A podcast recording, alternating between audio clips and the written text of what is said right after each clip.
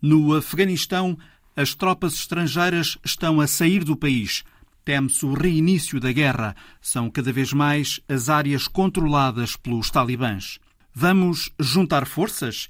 Esta pergunta encerra o livro de um autor que nos convoca, a todos, para salvar um mundo doente.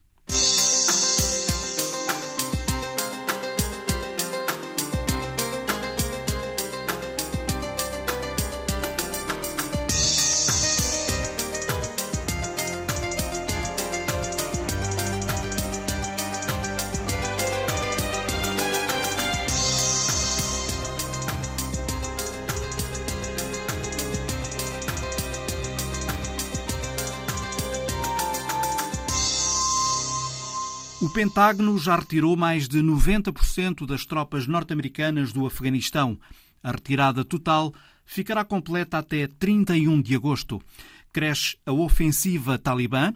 Há notícia de conquistas estratégicas dos talibãs que coincidem com a retirada das forças internacionais. Tropas afegãs a abandonar cidades sem lutar e quase sem resistir. E por isso adivinha-se a guerra civil. Começamos com a imagem da semana de Paulo Dentinho. É um corredor abandonado, protegido só por serrapilheiras verdes, esburacadas aqui e ali para deixar o ar circular. Um soldado do exército afegão ao centro, metralhadora na mão direita, observa o que ficou no tampo de algumas daquelas cadeiras metálicas em ambos os lados, onde estão restos de pacotes de comida, sinais de uma saída apressada. A base aérea de Bagram era o centro das operações militares norte-americanas no Afeganistão. Chegou a ter dezenas de milhares de ocupantes. O seu abandono, sem fanfarra, sem honra, até mesmo sem sequer aviso prévio aos soldados afegãos que guardavam o perímetro da base, é o sinal mais emblemático do fracasso de uma intervenção internacional que agora termina. Após milhares de mortos, milhares de feridos, milhares de milhões de dólares investidos, os Estados Unidos e a NATO abandonam o país à sua sorte. Nestes últimos 20 anos, o combate ao terrorismo foi sempre privilegiado e o que se conseguiu de reconstrução do país acabou por não criar instituições nacionais fortes e legítimas. À fraqueza delas juntou-se ainda uma corrupção endémica e a incapacidade do Exército Nacional em controlar todo o território. Washington parece ter-se convencido que uma vitória militar não é mais possível, que as conversações de paz entre o governo e os talibãs não terão sucesso, que se os Estados Unidos não retirassem na sequência do invulgar acordo com os rebeldes, assinado ainda na presidência de Donald Trump, as suas forças iriam ser atacadas. Por fim, que a ameaça da Al-Qaeda e do Estado Islâmico aos Estados Unidos está significativamente reduzida pensam eles. O que é talvez uma ilusão, considerando a interdependência entre talibãs e Al-Qaeda. Os seus laços são religiosos, políticos e militares, e muitos jihadistas casaram com mulheres pashtun afegãs, falam a língua local e estão integrados na sociedade talibã. E se o fim do apoio aos rebeldes afegãos à Al-Qaeda era um ponto central para a retirada das forças internacionais do Afeganistão, ela também estava condicionada a uma necessária redução da violência e a um compromisso dos talibã em negociar, em boa fé, um acordo de paz com o governo. Só que as negociações de paz estão moribundas há meses. Não houve avanço algum sobre eleições democráticas, direitos humanos, liberdade de imprensa, direitos das mulheres e das minorias religiosas. Cabul pretende uma república islâmica fundada em valores humanistas e de tolerância, garantido por uma constituição e um regime democrático. Os talibãs pretendem um emirado islâmico regido por estritas regras religiosas, não pelo voto.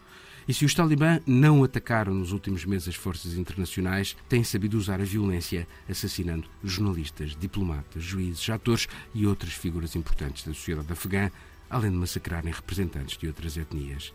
E o que é mais? Conquistaram largas parcelas de território ao governo de Cabul nestes últimos meses. Nos lugares sob seu controle, voltaram agora a impor a sua visão radical, proibindo às mulheres de trabalhar e de estudar. A música foi banida, os homens instruídos a deixar crescer a barba. O receio numa vitória militar talibã total é crescente e admite-se que a queda de Cabul possa ocorrer entre seis meses a dois anos. A apreensão das outras etnias afegãs perante a eventual tomada de poder dos talibã, maioritariamente da etnia Pashtun, está a fazer também recrudescer o número de milícias tajiks, uzbeks, azaras, trazendo outras memórias terríveis, a dos excessos e brutalidades da guerra civil. Qualquer destes cenários será trágico e a probabilidade de o mundo voltar a ver imagens terríveis de sofrimento humano no Afeganistão é cada vez maior. A imagem da semana de Paulo Dentinho. Para nos ajudar a perceber o que está a acontecer no Afeganistão, junta-se ao programa Miguel Monjardino. professor de Geopolítica e Geoestratégia no Instituto de Estudos Políticos da Universidade Católica. Boa tarde. O que leva Washington a sair do Afeganistão? A ideia não é nova. Eh, já com Barack Obama tinha havido uma tentativa, pelo menos, de questionar as razões pelas quais os Estados Unidos continuavam no Afeganistão. Essa tendência depois acentuou-se com Donald Trump, que tornou claro que durante a sua presidência os Estados Unidos sairiam do Afeganistão. O tal acabou por não acontecer, mas Joe Biden, que esteve presente nas deliberações da Casa Branca uh, no primeiro e segundo mandato da administração Obama e que sempre foi um cético em relação aos resultados de uma presença alargada militar norte-americana no Afeganistão, aproveitou, no fim de contas, o momento que veio da anterior administração para, na primeira fase da sua administração, tomar esta, esta decisão. Ou seja, a janela de oportunidade de Biden aqui era curta, ele é um homem muito experiente, tem a sua leitura da situação e, portanto, aproveitou a oportunidade política que tinha agora para tornar irreversível essa saída. E, portanto, eu diria que esta saída é o resultado de um longo processo de avaliação norte-americana sobre o Afeganistão, mas não é por isso que deixará de ser controversa, quer dentro dos Estados Unidos, quer a nível regional. E com os norte-americanos de saída,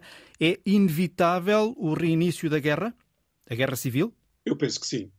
Aliás, eu acho que uma das coisas que nós devemos fazer nas próximas semanas e meses é, no fim de contas, alargar o nosso campo de análise histórica sobre o Afeganistão, porque este problema, o problema da estabilidade interna do Afeganistão, não começou em 2001. Basta olhar para a história afegã nos últimos 50 anos eu consigo ver pelo menos três tentativas de estabilizar internamente o país e todas elas uh, falharam. E, portanto, há algo de constante na história do país que, no fim de contas, nos deve fazer olhar com mais atenção para este problema. E esta guerra pode ir até onde?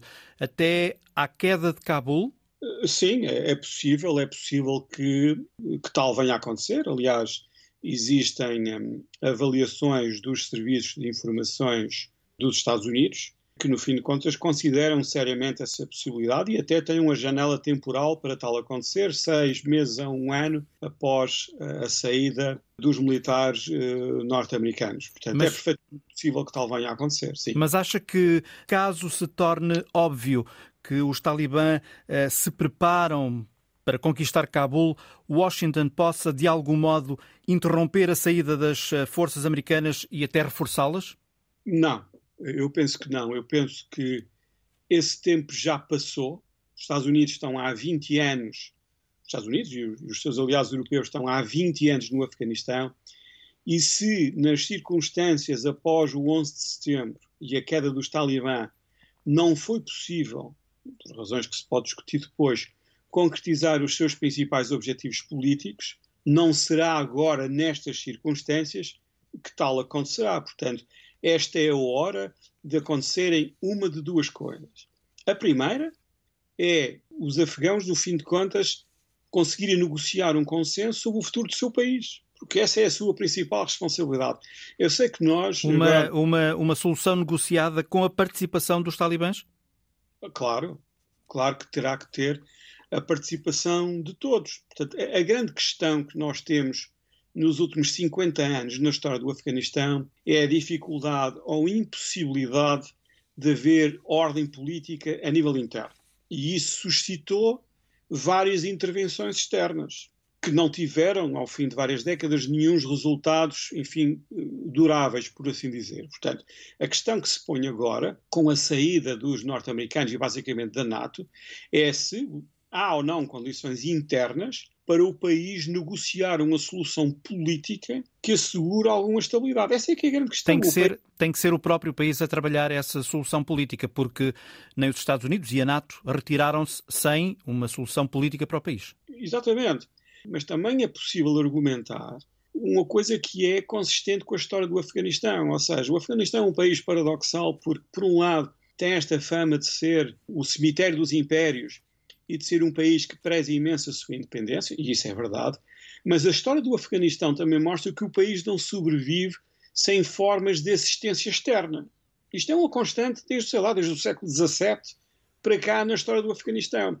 tem que haver sempre patronos externos ou fontes de financiamento externas que ajudem, no fim de contas, a garantir essa estabilidade interna. E, portanto, o que vai acontecer aqui é que, com a saída de cena dos Estados Unidos, e eu volto a dizer que isto poderá, se a situação piorar muito no país, ser problemática em termos internos para a administração Biden, o que está a acontecer são os atores regionais. Eu estou a falar da Rússia, estou a falar da China, estou a falar do Irão, estou a falar da Índia, do Paquistão e até da Turquia, que se ofereceu aos Estados Unidos para gerir o aeroporto Hamid Karzai, que será a principal fonte, ponto de entrada a nível do aeroporto civil no Afeganistão. A Turquia ofereceu-se, por assim dizer, para providenciar este serviço. Todos estes atores, no fim de contas, estão a, a movimentar-se diplomaticamente para, no fim de contas, primeiro defender os seus interesses, mas também para perceber se é ou não possível patrocinarem uma solução interna, ou seja, nós vamos estar, prestar menos atenção aos Estados Unidos, que estão cada vez mais longe, porque têm outras prioridades estratégicas, e pensar muito mais no que é que as potências regionais podem ou não fazer para assegurar a estabilidade de uma zona que é muito mais vital para eles do que para os Estados Unidos e para nós europeus. E qual é o, qual é o país, qual é o, o ator regional que realmente pode ajudar? Eh, eu diria, eu olharia eh, com mais atenção, provavelmente, para aquilo que o Paquistão e a China estão, estão a fazer. O Irão também será, obviamente, importante. Mas é muito interessante vermos esta questão do ponto de vista chinês, porque há uma parte do território afegão que faz fronteira com a China. É, é, é muito pequeno, mas, mas tem ligação com Xinjiang, uma província que é absolutamente crucial para as ambições da China, quer em termos da sua estabilidade interna chinesa, quer em termos de corredores das, das, enfim, da estrada, das várias estradas da seda terrestres que a China, no fim de contas, gostaria de construir, quer na Ásia Central, quer em direção ao sul do Paquistão e ao porto de Guadar. E, portanto, eu ficaria muito surpreendido se não existissem intensas conversações entre o Paquistão e a China sobre este assunto, sobre este assunto, ao mesmo tempo que o Paquistão também tenta negociar com os Estados Unidos, provavelmente a possibilidade de os Estados Unidos manterem uma base a nível regional. Portanto, há aqui jogos a vários níveis, como é costume em termos diplomáticos, nestas situações. Com a retirada ficarão algumas centenas de, de norte-americanos, mas será sempre um número manifestamente insuficiente para, para fazer frente à ofensiva eh, talibã. Já há pouco falámos sobre o fantasma da guerra, que, eh, ao que parece, será mesmo inevitável. Ora, com o avanço dos talibãs, eh, considera o cenário de, dentro de, enfim, algumas semanas, alguns meses, considera o cenário de colapso das forças de defesa afegãs, apesar do treino que, que lhes foi proporcionado? Sim, é um cenário que temos é um cenário que nós temos que considerar, porque a grande questão agora é como é que o governo afegão uh, sobrevive militarmente no terreno sem o apoio, o apoio aéreo norte-americano e a artilharia. A grande contribuição militar norte-americana nos últimos meses, nos últimos anos e meses para o governo afegão tem sido sobretudo, ou foi sobretudo, o poder aéreo norte-americano e a sua artilharia. E isso garantiu a superioridade militar do governo afegão no terreno. Mas também nós sabemos, e isso faz parte da história do país, nunca foi possível, apesar do dinheiro que foi gasto, criar umas forças militares nacionais no Afeganistão. E, portanto, o que nós temos visto nas últimas semanas e meses é o governo afegão a sobreviver através da contratação das milícias dos senhores da guerra do país, do norte do país. O que não deixa de ser também uma vulnerabilidade, porque nós sabemos que é com muita facilidade que os simpatizantes eh, dos talibãs se infiltram muitas vezes nas fileiras uh, das forças de segurança afegãs, não é? Sim, exatamente. E, e, tal como é habitual na história do país, tem havido imensas deserções enfim, dessas forças, forças armadas nacionais eh, para os talibã, que têm tido cuidado de alargar o seu campo de recrutamento para lá da sua zona tradicional tribal. E eu acho que é isso que explica, por exemplo, a força dos talibã, por exemplo, no norte do país atualmente, em cidades como Kunduz, por exemplo. Era muito anormal que isso acontecesse há 10, 15 eh, anos, hoje em dia não é. E, portanto, o que nós estamos a ver é o Afeganistão, no fim de contas, a reverter para o seu tradicional estado de guerra civil entre vários grupos étnicos uh, no país. Isto também faz parte uh, da história. E, portanto, é possível, é possível que o governo em Cabul não consiga, no fim de contas, controlar os acontecimentos. Mas nós também devemos ter em conta o seguinte: é que os talibã não têm, a nível regional, grandes patronos a nível externo que lhes permitam uh, prevalecer de uma forma longa no país. Isso é uma vulnerabilidade importante uh, que os talibã continuam a ter. Daí, daí o interesse da Rússia, da Índia, da China, no Irão, por exemplo, em patrocinarem, no fim de contas, uma solução política para o país em que os talibãs têm acesso ao governo, mas não controlam completamente o país. A dúvida é saber se tal é ou não aceitável para os vários grupos no, no Afeganistão. Miguel Monjardino. Os norte-americanos deixam o Afeganistão no final de agosto, ainda antes do 20 aniversário dos atentados de 11 de setembro os atentados que precipitaram a ocupação. Imagine um globo terrestre com máscara. É assim a capa do livro Como Salvar um Mundo Doente. O novo livro de Eduardo Paz Ferreira, professor catedrático da Faculdade de Direito da Universidade de Lisboa, decano do Grupo de Ciências Jurídico-Económicas, um homem com vastíssima obra nas áreas das finanças públicas, do direito fiscal, do direito europeu, uma referência na advocacia, um homem com acentuada intervenção cívica nos média, em conferências. Boa tarde. Vamos começar pelo início, pelo título do seu livro. Como salvar um mundo doente.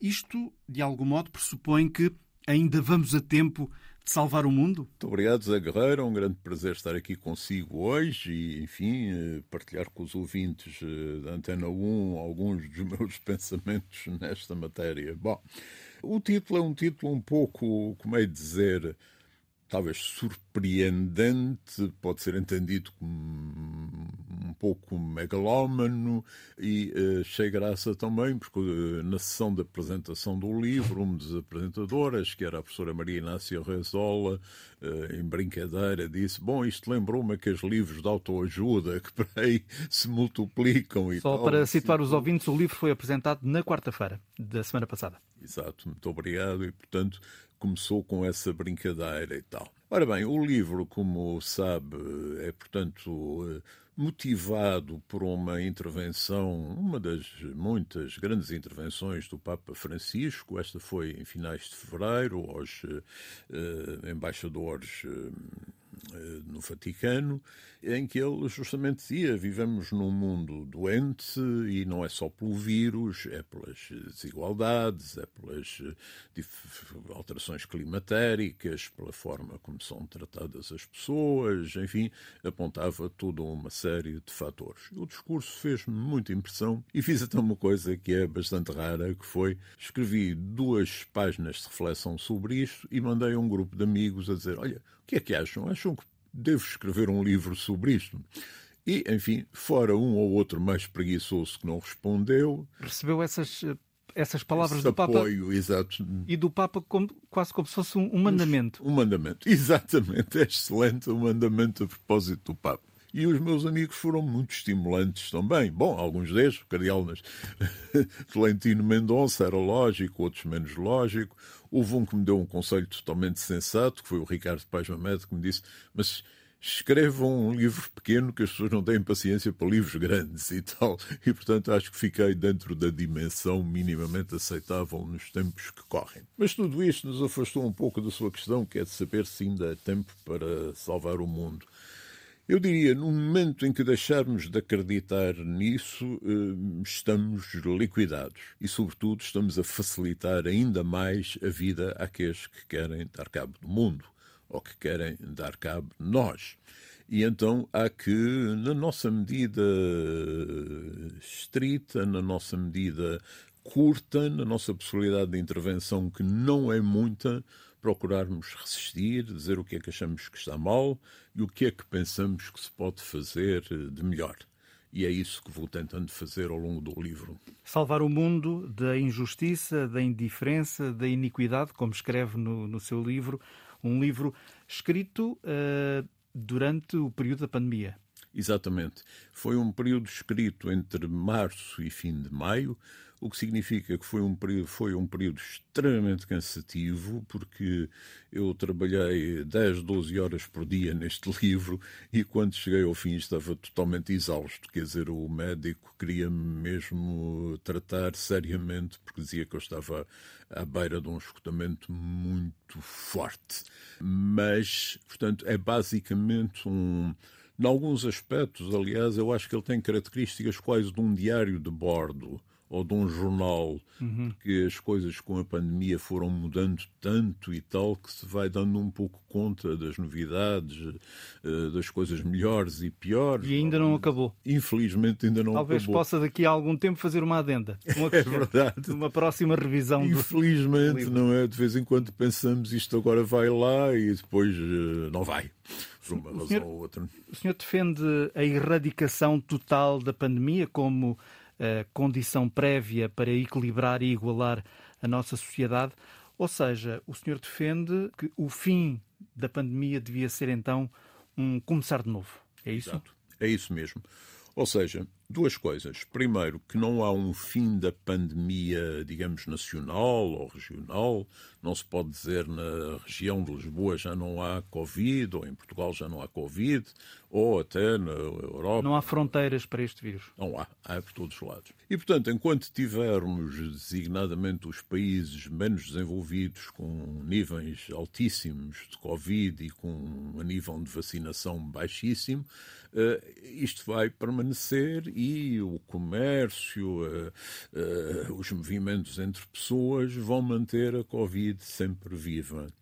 E o que está a acontecer, e é lamentável, daí aquela coisa de ser perigoso escrever diários de bordo, é que há algum tempo eu tinha mais esperança na erradicação do que tenho hoje. Acho que as coisas hoje se encaminham mais e, e encaminhar-se-ão tanto mais quanto a vacinação progrida bem para uma espécie de termos que viver mais ou menos em permanência, não sei quanto tempo com o Covid, mas com o Covid muito menos mortal, eh, muito menos incómodo, que nos exija algum cuidado, alguma proteção, alguma uh, defesa. Porque a defesa contra o Covid é uma defesa coletiva. Todos nós temos que assumir esse dever eu fiquei, quer dizer, já nada me espanta vindo do primeiro-ministro britânico, mas quando o primeiro-ministro britânico Boris Johnson, por exemplo, anuncia na altura que a pandemia está a atingir níveis que nunca teve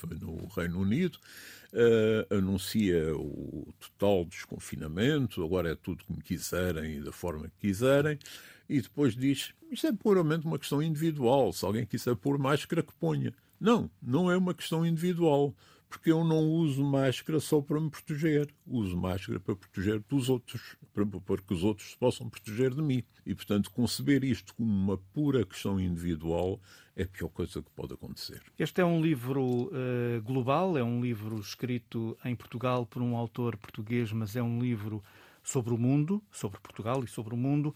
Eduardo Paz uh, Ferreira escreve no livro assim: na comparação de experiências de recuperação da crise sanitária e económica entre a União Europeia e os Estados Unidos, estes aparecem de uma forma muito nítida como vencedores, graças, em grande medida, à ação determinada do presidente Biden face aos problemas económicos e sanitários.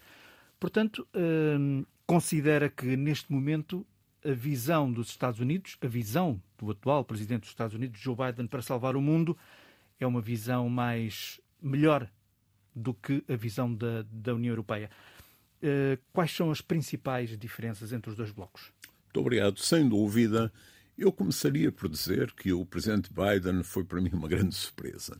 Ou seja, se eu fosse norte-americano, seguramente que nas eleições tinha votado nele, mas só por votar contra o Trump, mas sem grandes esperanças. Até porque, enfim, no tempo em que ele era vice-presidente de Barack Obama, havia sempre a ideia que o Barack Obama seria o progressista, o dinâmico, e ele era apenas um velhinho centrista que andava ali para equilibrar as coisas. Ora bem, o que se veio a verificar, para minha surpresa, foi que a atuação do Joe Biden foi muito mais decidida que a do Barack Obama. Talvez seja mais fácil a ele, porque porque é branco, talvez seja mais fácil a ele porque era senador há muitos anos, mas não vive com as preocupações com que Obama vivia de evitar conflitos e tal. Ele afirma com grande determinação programas que são fundamentais para a sobrevivência.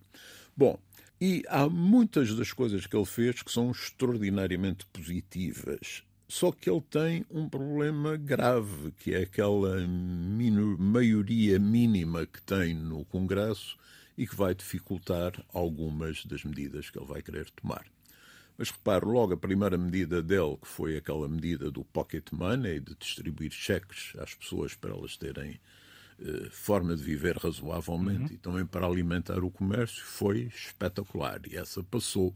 Mas depois as novas sobre infraestruturas, sobre reformas fiscais, etc., vão viver ali sempre no fio da navalha e espero bem que ele aguente. Os sinais eh, são extremamente positivos, a economia norte-americana vai crescer muito, apesar de tudo, e, por exemplo, a OCDE diz que o esforço norte-americano é duas ou três vezes superior ao esforço europeu. Como alguém já disse, os Estados Unidos estão a injetar dinheiro como se não houvesse amanhã e os europeus estão obcecados com a dívida. É isso. É uma excelente observação, não é? E repara, é espantoso sobre a obsessão sobre a dívida. Bah, quer dizer, acho que não, acho que já não me surpreende muito o que se passa na Europa, mas que a União Europeia tenha levado um ano entre aprovar um tratado para apoiar financeiramente os Estados-membros e pô-lo em execução, ultrapassa tudo o que é razoável. Quer dizer, eu acho que um americano olharia para isto com um ar totalmente espantado. Está a falar da, da bazuca. Das bazuca, bazucas. claro. As bazucas, quando demoram este tempo todo, vão para dentro de força. As economias vão em piorando. Em princípio, uh, os planos nacionais serão aprovados este mês. Vamos ver, não é? Sim, uh, pois, já vai um ano, já vai, um vai mais do que um ano. Mais de um ano, claro. É impressionante. E esses próprios planos tem uma particularidade, que é, como se lembra, quando essa discussão começou, colocava-se a ideia que seriam tudo auxílios a fundo perdido, digamos que a União passaria esse dinheiro. Mas depois passou para a versão, uma parte fundo perdido, outra parte empréstimos, e alguns países nem sequer querem empréstimos, que é o caso de Portugal que são empréstimos a taxas baixíssimas e que, portanto, poderiam ser extremamente úteis. Mas Portugal, que tem sempre muita cautela nessas coisas, acha que, como já tem uma dívida muito grande, não se vai endividar ainda mais. E, portanto, já disse: empréstimos não queremos. Depois retificou e disse: talvez para o setor produtivo e tal, mas em princípio só queremos a ajuda a fundo perdido. Porquê? É preciso é mesmo arriscar neste momento, é preciso mesmo tirar dinheiro para a economia. Hum. Portanto, hum, a Europa não está a conseguir aproveitar esta oportunidade. Receio bem que sim, e, mas diz muito bem oportunidade, porque como bem como é, como é que podemos transformar isto numa oportunidade? É. Isto que nos está a acontecer. É verdade, é. Como se sabe, enfim, sempre que houve uma crise, nós falo sobretudo que lá está de crises marcadamente económicas, que tiveram, no entanto, sempre aspectos uh, uh, sanitários, mas sempre que apareceu uma crise, houve uh, um conjunto de pessoas que pensou: bom, isto tem um lado positivo, é que se vai perceber que é preciso tomar medidas para que isto não se repita. E isto nunca aconteceu.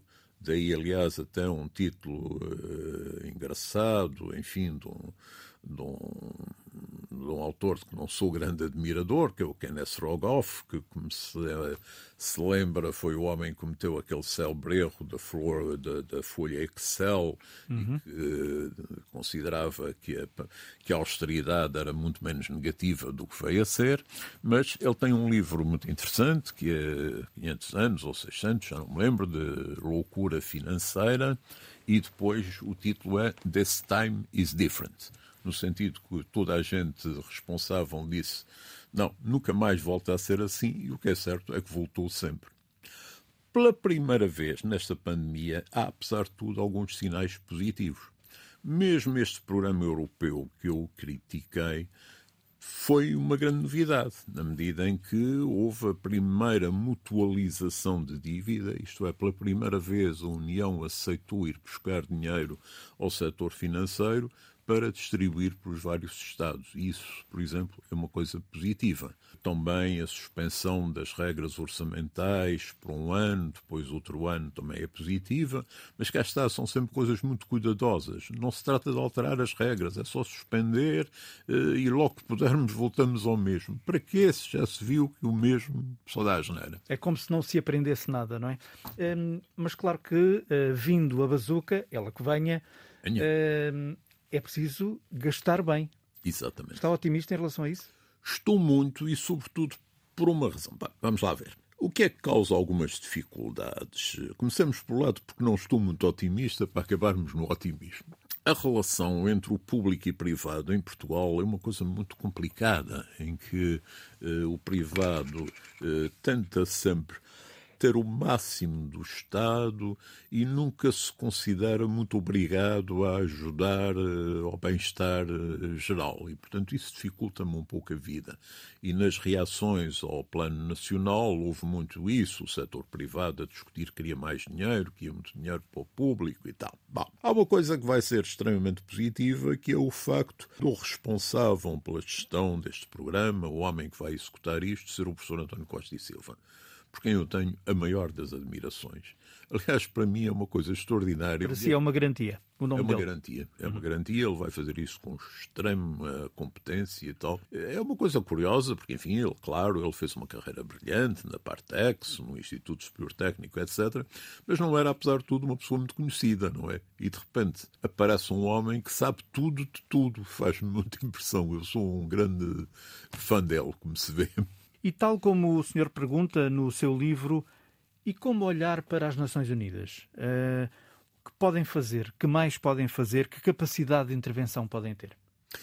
Infelizmente, muito pouca. Nós uh, congratulamos-nos muito e bem que o secretário-geral seja um português, seja o engenheiro António Guterres, o engenheiro António Guterres, para além de ser português, que já, claro, é uma virtude, mas é uma pessoa de grande qualidade intelectual, de grande preparação política, e, portanto, eu diria que é uma pessoa que está num sítio que lhe é adequado e que fará tudo o melhor que puder. Só que as Nações Unidas, de facto, não têm meios não têm meios nem são respeitadas, porque o grande projeto fundador, primeiro do presidente Roosevelt, depois da mulher e depois ainda da administração Truman, eh, acabou por se traduzir numa organização que não tem grandes poderes e que, não tendo grandes poderes, não ajuda a consertar o que está mal no mundo. Isto acontece quer no plano militar, por exemplo, com a necessidade de intervenções humanitárias em países onde há conflitos e situações muito complexas, e acontece também no domínio do apoio ao desenvolvimento económico. Porque nós temos depois as instituições chamadas instituições de Bretton Woods, ou seja, o Banco Mundial e o Fundo Monetário Internacional, que durante esses anos todos foram incapazes de realmente fazer um trabalho efetivo de desenvolvimento económico. E isto porque se fixaram numa linha ideológica que ficou conhecida pelo consenso de Washington, cujas regras praticamente únicas eram privatizações, não a segurança social, eh, descida de impostos, etc. E, portanto, foram dando cabo das economias de vários países. Até que, bom, isto em princípio foi mandou aí para a África, para a América Latina e tal, e numa altura que já estavam com poucos fregueses, apareceu este filé mignon verdadeiramente, que foi a crise europeia e, portanto, os pobres dos países sul que vieram apanhar com toda essa uhum. política de austeridade, que hoje em dia não tem defensores. O que é extraordinário é que as pessoas que mais se bateram por isso, olha, falei no Rogoff, coisa em dia é um uh, dinheiro, dinheiro, invistam, não pensem na dívida, é a coisa mais importante. O nosso antigo ministro da Austeridade, Vítor Gaspar, que agora é diretor financeiro do Fundo Monetário Internacional, é um adepto também de grande investimento e ao pouco todos os grandes uh, apoiantes da austeridade foram mudando. De tal forma que no outro dia li um artigo que achei curiosíssimo no Financial Times, que, se me permite o à parte, fez um excelente, tem estado a fazer um excelente trabalho de cobertura desta crise. Uhum. As pessoas às vezes têm dúvidas sobre este tipo de jornal. Ah, Financial Times, isso é uma coisa de negócio. Não, é? não acho que é um excelente jornal, com excelentes jornalistas. Enfim, claro, é um jornal, digamos, conservador, mas uh, tem tido posições justamente muito avançadas nesta matéria. Mas isto tudo para dizer que, a certa altura, um jornalista dizia que, em face das posições que os líderes destas duas instituições estão a tomar, ele não conseguia perceber porque é que nos anos 90 do século passado tinha andado a protestar na praça pública contra o Fundo Monetário Internacional e o Banco Mundial, porque afinal o protesto que eles faziam é aquilo exatamente que agora defendem o Fundo Monetário e o Banco Mundial. Tem uma certa piada. A terceira parte do seu livro é sobre o futuro. Um... Que a Deus pertence, é sabido. É verdade. Mas, eh, Portanto, é atrevimento metermos nos caminhos de Deus. Não, sabendo, que, sabendo que no futuro mais pandemias irão aparecer, não é? E aqui, como escreve, a ciência é fundamental. É preciso aprender de vez esta lição. É isso? Completamente. É, aliás, no meu texto faço uma citação de uma outra pessoa por quem tenho uma grande admiração, que é a professora Maria do Carmo Fonseca, que é uma das grandes cientistas a nível mundial e que chama justamente a atenção para isto. E quando se fala em desenvolver a investigação e a ciência, não se está até só a pensar estritamente na eh, ciência ligada à saúde é preciso, em geral, criar um desenvolvimento tecnológico muito forte que permita enfrentar as doenças X, como se vê se diz, porque não se sabe o que vai ser. Se vai ser uma pandemia, se vai ser outra coisa qualquer.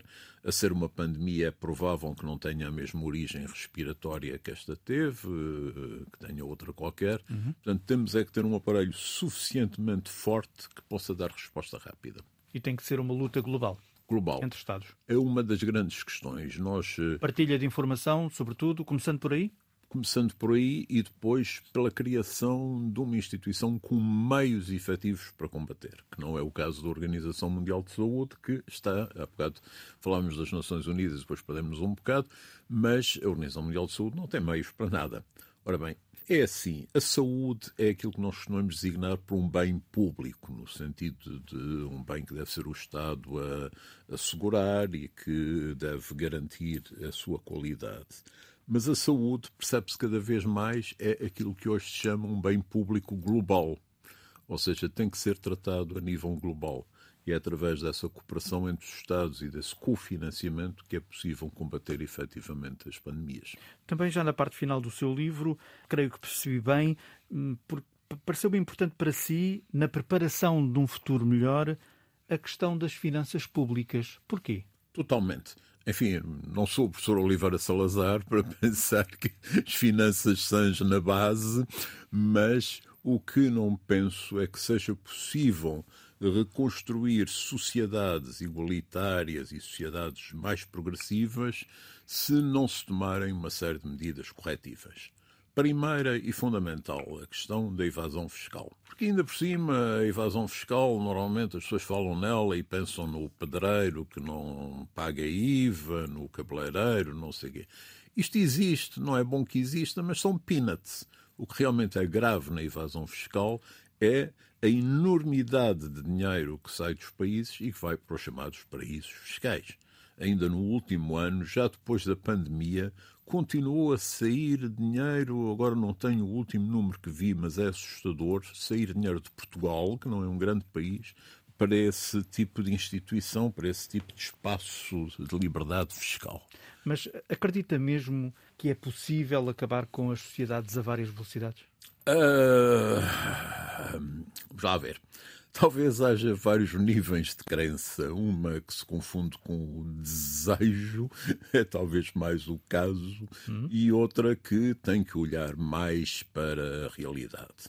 Não acredito que vamos ter um mundo totalmente igualitário. Não há condições nenhumas para isso, as diferenças são muito grandes, o esforço financeiro que seria necessário seria brutal mesmo que alguém o quisesse fazer, e isso não é líquido, embora agora as últimas reuniões, G7, G20, tenham dado a ideia que há uma disponibilidade muito maior para ajudar estes países. Eh, e, portanto, é difícil, mas eh, vamos tentar, é pelo menos, criar nesses Estados aquilo que eu gosto de chamar sociedades decentes. Sociedades que protejam os seus cidadãos, que não os deixem uh, uh, aos caídos, como se costuma dizer.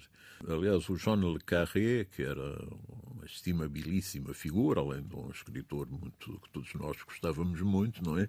E agora está aí o verão, toca é a correr aos livros. é verdade, é verdade. Vamos sempre refugiar-nos num livro dele. É, é, é, o ideal para férias, Exato. esse género de livro. Então. Mas diga, diga. Mas o João Carré, uma vez, uh, dizia uma coisa do género: uh, uma sociedade decente é aquela que se preocupa em não ficar ninguém para trás.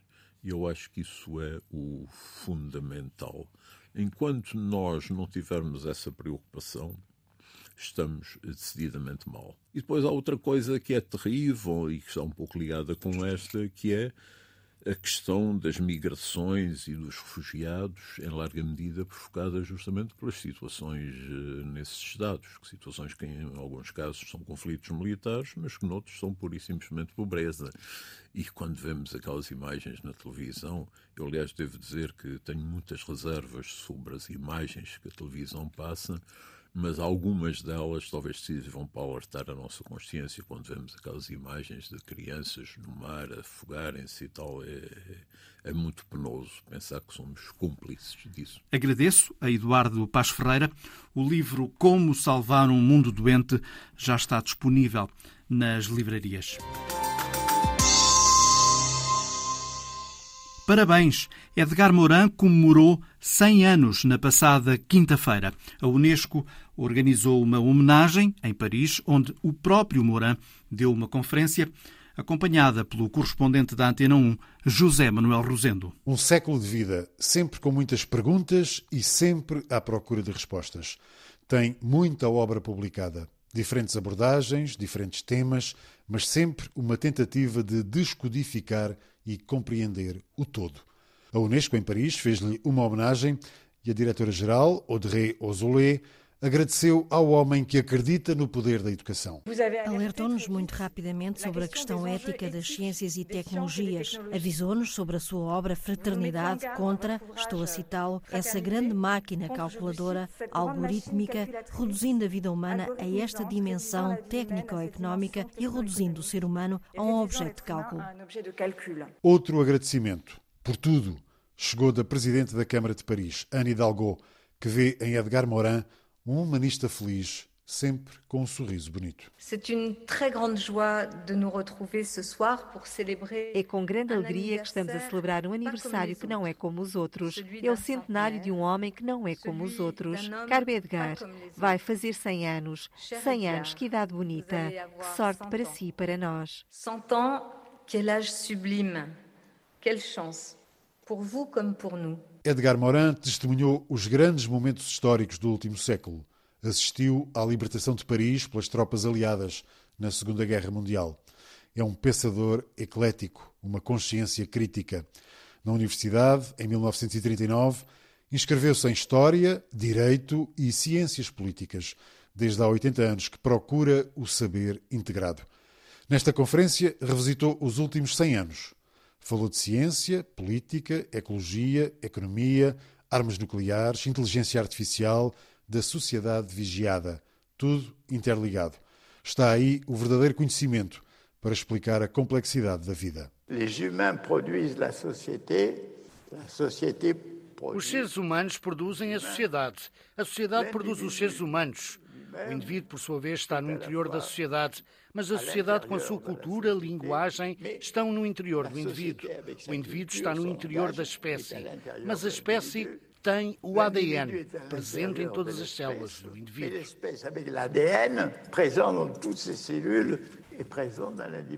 Sempre à procura de respostas que nascem de perguntas como, por exemplo, o que é o homem e o que somos enquanto sociedade. Novos tempos trazem novas preocupações. Há todas as possibilidades de vigilância perante os conhecimentos do espaço. Temos a vigilância dos drones, a vigilância através de comunicações telefónicas, por e-mail, etc. Em resumo, a sociedade de vigilância e de submissão podemos considerá-la como um neo-totalitarismo muito diferente do existente no primeiro século. Na casa da Unesco em Paris, Edgar Morin falou também do amor, da morte, da dialética entre o material e o espiritual, sempre com um entusiasmo vibrante e depois de uma vida a tentar perceber a vida, ainda avisou. Todos os conhecimentos correm o risco de errar porque todas as interpretações e reconstruções podem errar, a começar pela nossa percepção, pelas nossas ideias, teorias, etc. Edgar Morin também falou do futuro. Disse que não faz profecias, mas deixou avisos e fala na aventura humana que temos pela frente. Há que compreender que a tomada de consciência essencial não se trata de sonhar com outra sociedade no futuro, mas trata-se de saber que nós vivemos a aventura humana. Quer dizer que o caminho de cada faz parte de um grande caminho. É uma aventura que não conseguimos prever. Edgar Morin celebrou um século de vida a 8 de julho. Um sonhador, pensador, decifrador e um humanista alegre. Um centenário ao qual o Papa Francisco não ficou indiferente, enviando uma mensagem em que sublinhou uma vida cheia de um homem que, afinal, apenas quer saber quem é. Quem somos? Um trabalho do correspondente da Antena 1 em Paris, José Manuel Rosendo. Terminamos o programa de hoje com uma viagem à vida daquele que é, muito provavelmente, o mais famoso andarilho do mundo. É a história da semana de Alice Vilaça. Hello, my name is André Brugiroux. I'm from France. I am 83. André Brugiroux é francês, tem 83 anos e realizou um sonho de vida. I have realized my dream to visit all countries and territories of the world. Com o mapa mundo na mão, André afirma ter visitado todos os países da Terra por conta própria, incluindo estados não reconhecidos como a Somalilândia ou a ilha de Tristão Cunha, o arquipélago habitado mais remoto do mundo. Je suis parti en 1955 à l'âge de 17 ans. Em 1955, o aventureiro Brugireau saiu de França aos 17 anos. Viajou para a Escócia e aí trabalhou como empregado de mesa. Percorreu a Europa, onde trabalhou, juntou dinheiro e aprendeu a falar várias línguas. Mas j'ai voyagé pour apprendre, pour comprendre. Entre 1967 e 1973, viajou quase 400 mil quilómetros à boleia, de carro, de barco e de avião. Et c'est là que j'ai parcouru les 400 000 km en stop. E nunca gastou mais do que um dólar por dia. Nunca dormiu em hotéis, nem comeu em restaurantes. que j'ai jamais dormi à l'hôtel. Je mangeais pas dans les restaurants et E até chegou a dormir numa prisão. A viagem teve que ser interrompida de forma temporária. Uma desinteria obrigou Brugireau a regressar à França para se curar. Curado, voltou à estrada e seguiu viagem para concretizar o sonho de conhecer o mundo. Escreveu vários livros, produziu um documentário a partir das filmagens que fez. Em 2019, Brugireau aposentou-se porque a idade o impedia de continuar a viajar. Diz que a viagem depende do viajante. Le voyage dépend du voyageur. Em jeito de conclusão, Rougireau diz que viajar é importante, que viajando se eliminam preconceitos, porque o mundo é um país. Why? My conclusion is that the Earth is only one country. E no próximo domingo cá estaremos para mais uma viagem global. Produção de Alice Vilaça, apoio técnico de Guilherme Marques. Boa tarde.